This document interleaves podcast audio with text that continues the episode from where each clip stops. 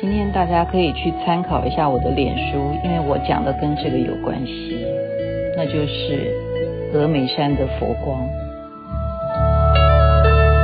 有一片美丽的海，七彩莲花开，可爱的咕噜仁波切向我走来。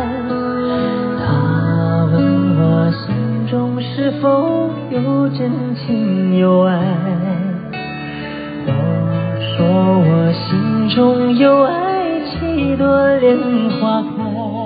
霍尊所演唱的《七朵莲花》，刚刚讲峨眉山。事实上，我真的是没有这样子的计划的。那时候是在成都，已经结束了稻城亚丁三大雪山的登山，在朋友请我们。啊、哦，吃麻辣锅的晚上，他说：“你明天要去哪里？”我说：“去乐山看大佛。”啊，那你不去峨眉山吗？我说：“没有诶，我没有安排这个行程呢。”他说：“哎呀，来到成都，你怎么不去峨眉山呢？每个人到峨眉山都要还要上金顶啊！哦，那边还有很多很多猴子可以看呢。”我说：“真的啊？”哦，当天晚上呢，赶快把行程改变，就是请导游呢一定要安排个。呃，车子啊、把我们带去那边改行程了。然后呢，可不可以安排一个随行的可以讲解的导游？啊，叫做那叫什么啊？陪伴我们的哈。然后真的就是把房间给退了啊，就是早上呢就赶快的直奔峨眉山，要去爬山，要去看金顶是什么样子。在我的印象当中，就只有。金庸的武侠小说《峨眉派》啊，《灭绝师太》啊这些，但是不是的，峨眉山是一个圣地，它是普贤菩萨很重要很重要的一个道场啊。那么这个导游当然他是讲不清楚，他很年轻，我都怀疑他有没有执照啊。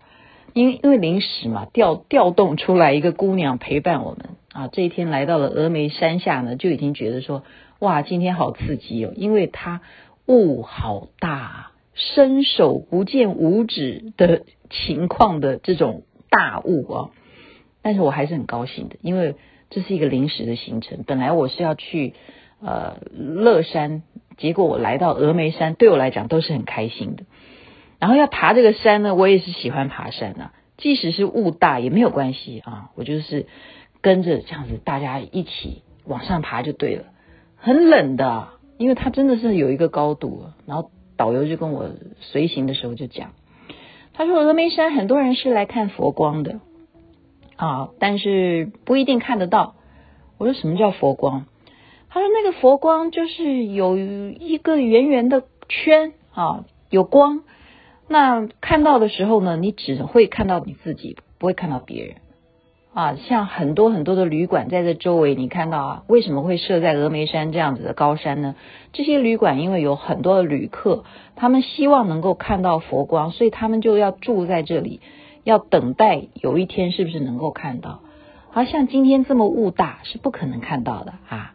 这个导游就先跟我洗脑了，说今天雾大是不可能看到佛光的。然后我就说不会的，今天就会看到的。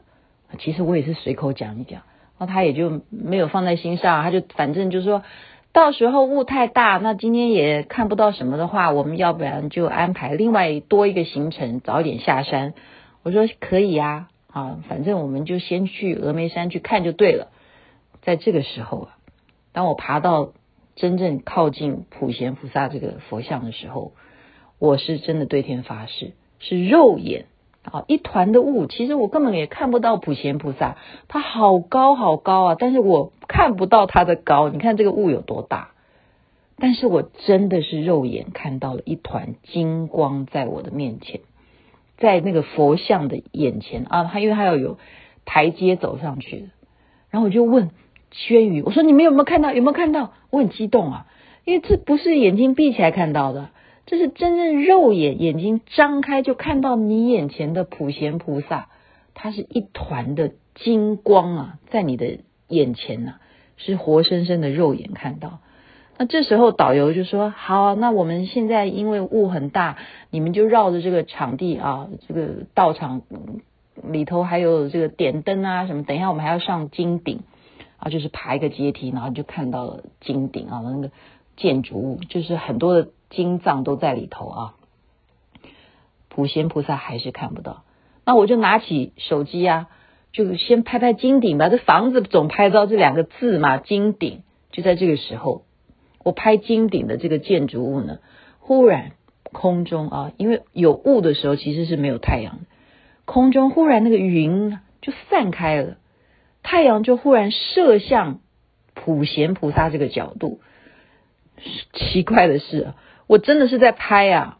那个普贤菩萨的那个角度，云就散开了，雾就散开了。我竟然就是同一个瞬间，我可以从金顶的这个画面啊，再带到普贤菩萨的全身，就是他整个的佛顶都露出来了，就是可以完完整整的在金顶上面拍到普贤菩萨的佛像全身。好，我太激动了，所以我真的是啊，太感动了，太感动了。然后这个时候呢。拍完这一段之后，又看到有一群人在另外一边，好，在那边很激动的在叫，然后我就跑过去，我说发生什么事情了？然后那一队人说就在那边，在那边。然后我说啊，真的耶，就是有一团彩虹圈的一个光诶，真的我也看到一团人就在那边指啊，然后右边呢刚好有站了几位喇嘛哈，有一个喇嘛呢他就在哭。我就在看着他，很好奇。我在说他在哭什么？我就问人家，我说他哭什么？他就说他已经来了四年了。然后他就说：“对，我来了四年了，我从来每一次都没看到，今天 终于看到了。”他就很嗯激动啊，就感动的哭了。终于看到了，他们每每要来朝圣了，为的就是能不能够见到佛光。今天终于见到。然后赶快就跟导游讲说，哎，我看到了。那导游说好，那看到的话，我们是不是今天就可以赶紧下山走下一个行程呢？哦，我说好，那让我跳两支舞吧。我有这个习惯，只要到一个地方，就喜欢记录我跳舞。然后呢，真的就跳了踩踩踩啊，不好意思啊，是不好意思在金顶上面跳，就是在旁边的这个山边啊跳。啊，那时候其实还是有一点点雾哦。如果再追溯那个影片的话，好，跳完两支舞，我们真的要走了，要去赶下一个行程了。这时候竟然全部的雾都散了，普贤菩萨是完完整整的让我们看见，还更稀奇的是佛光又再次的出现。这一次的出现呢，大家可以去看我的脸书上面的记录，它是真的是久到不行。而且我可以不断的示范，它这个佛光就是怎么样，你看到它，你只能看到你自己，这是不是非常奇怪的事情呢？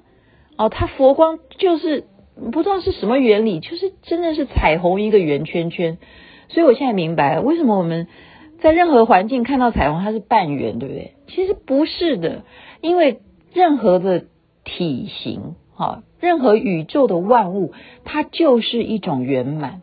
其实彩虹也是圆形的，只是因为在地面上我们看不到那个另外半边，所以一切我们说圆满圆满就是这个道理。世间的道理，你说阴阳两极，它最后的形成还是圆形的混沌。哦，因此这样子的呃经历，我真的是太感动、太赞叹了，我太感恩老天啊！我随口说说。今天就会看到佛光，人家等四年，今天才看到，结果我在那一次可以这样看到那么久。那边的公安还说他们在那边服务那么久，也从来没有看到说可以出现啊超过这样十五分钟以上，而且是这么的清晰。在这边就要利用时间来把普贤菩萨的十个愿望要讲出来，因为你看到你就是要歌颂。而且我觉得这十个原则是我们做人处事的一种道理。哪十个呢？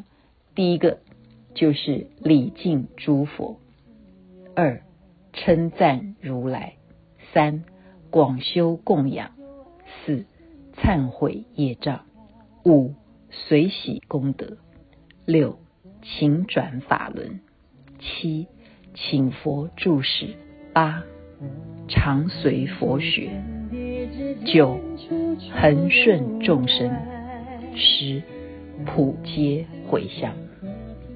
这十个，其实不管你是任何的信仰，你如果每一天都照这十个原则去做一些回想，做一些反省，都是非常非常有意义的。在这边把我那一次幸福的快乐告诉大家，不妨看看我分享在脸书上面真实的佛光峨眉山的旅游。那么阿弥陀佛，那么观世音菩萨，那么普贤菩萨。